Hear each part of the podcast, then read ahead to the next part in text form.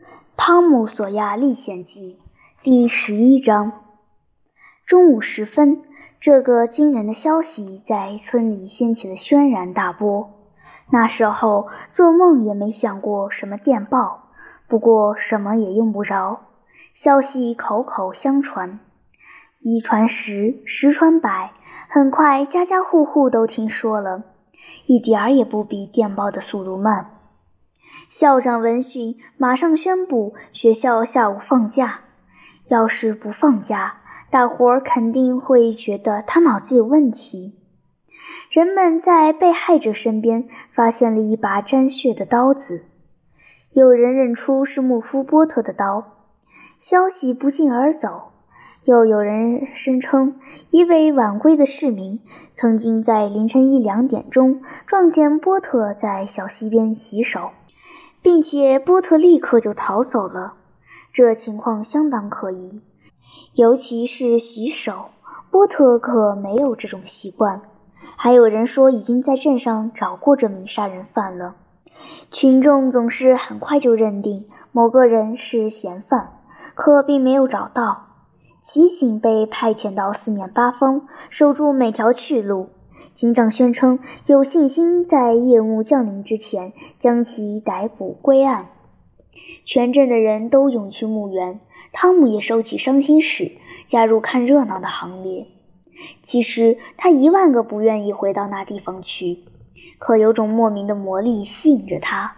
到了那个可怕的地方，汤姆把小小的身子挤进人群，看到了那凄惨的一幕。他觉得来这儿像是一年前的事。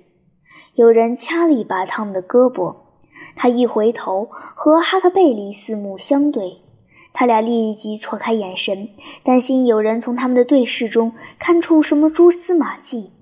不过大家只顾着议论，注意力都在眼前这毛骨悚然的凶案现场上。可怜的家伙，他还年轻呢。这下可给盗墓贼好好上了一课。如果抓住了穆夫波特，一定要判他死刑。大部分人都这么说着。牧师说：“这是报应，他的日子到头了。”突然，汤姆浑身发抖。原来他瞧见了印第安乔那冰冷的面孔。就在这时，人群开始骚动，有人喊：“是他，是他，他自己回来了。”谁？谁？二十多个声音在问。穆夫波特，瞧啊，他停下来了，小心他在往回走，别让他跑了。坐在树上看热闹的人在汤姆头顶上说：“穆夫波特没打算跑，他只是有点不知所措。”真是不要脸！一个路人说道。我看他是想悄悄地回来瞧一眼自己的杰作吧，可没想到有这么多人在这儿。这时人群分开，警长走了出来，他煞有介事地抓住了波特的胳膊。那可怜虫面容憔悴，眼中露出恐惧的神色。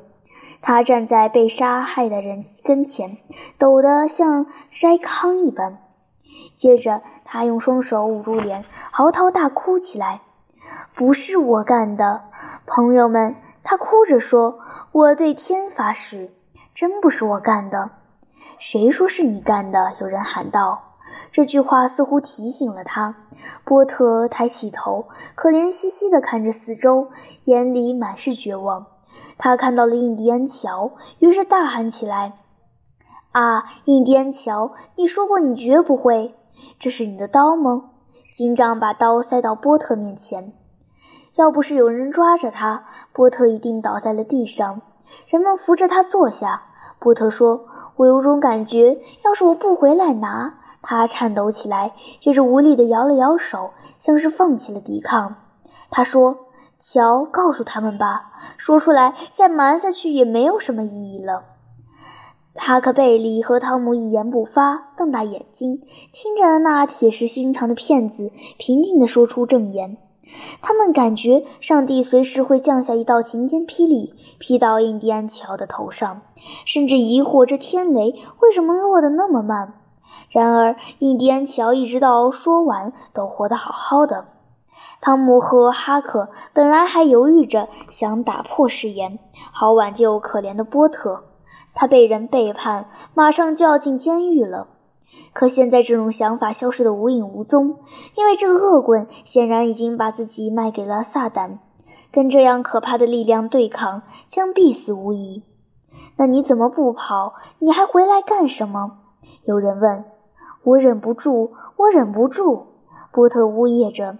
我想要逃跑，可除了这儿，我不知道自己能去哪儿。说完，他又哭了起来。几分钟后，印第安乔上了法庭，宣了誓，然后重复了一遍自己的证言，依旧非常平静。两个孩子发现他还是没有被雷劈，于是深信乔确实把自己卖给了恶魔。现在对他们来说，乔变成了最可怕也是最有趣的存在。他们目不转睛地盯着他。他们暗暗决定，到了晚上，只要有机会，他们就要去看他，说不定能瞧见他那位恐怖的主人。印第安乔帮忙把尸体搬上车运走，人们胆战心惊，小声说着：“尸体还在流血呢。”汤姆和哈克一阵高兴，也许这事可以引起大家对印第安乔的怀疑。然而他们失望了。因为不止一个村民认为，尸体流血的时候离波特不到三英尺远。汤姆被这个吓人的秘密困扰，同时受到良心的谴责，整整一个星期都睡不着觉。有天早晨吃饭的时候，西德说：“汤姆，你晚上一直扭来扭去，还说梦话，弄得我也没睡好。”汤姆的脸刷的白了，他垂下眼睛：“有问题。”波特姨妈严厉地说：“你在打什么鬼主意，汤姆？没事，什么也没有。”可他的手却抖得厉害，把咖啡都洒了。你老说些怪话，西德说：“昨晚你说是雪，是雪，没错，说了好多遍。你还说不要折磨我了，我会说出来的。说出来什么？你想说什么？”汤姆眼前一阵发晕。眼看局面就要失控，幸好波利姨妈无意间给汤姆解了围，他的表情放松下来，说道：“哎呀，都怪那桩杀人案太可怕了，我自己也几乎每天晚上都做噩梦，有时候还会梦见是我干的。”玛丽说：“她也有相同的苦恼。”西德不再追问，汤姆赶紧找了个借口溜出家门。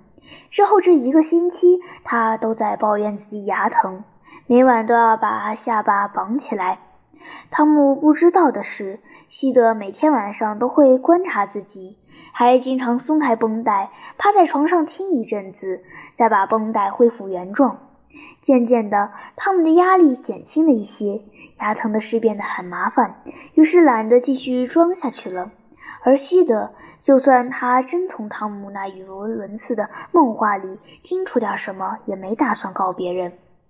汤姆感觉班里的同学老在没完没了的玩给死猫验尸的游戏，让他一直想起自己的烦心事。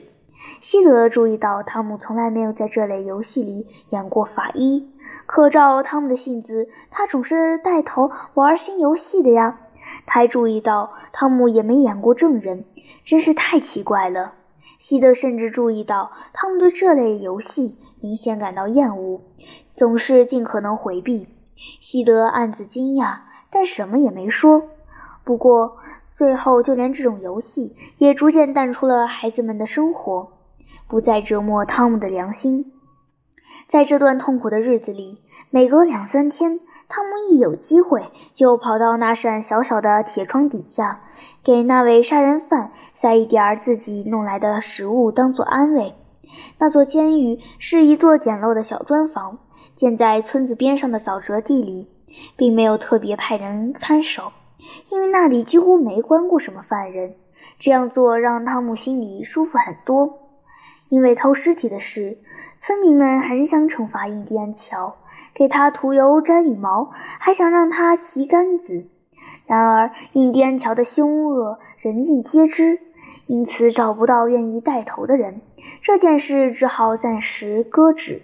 印第安乔的两次证言都很小心的只讲了打斗的经过，之前的盗墓绝口不提，所以眼下也没法把他告上法庭。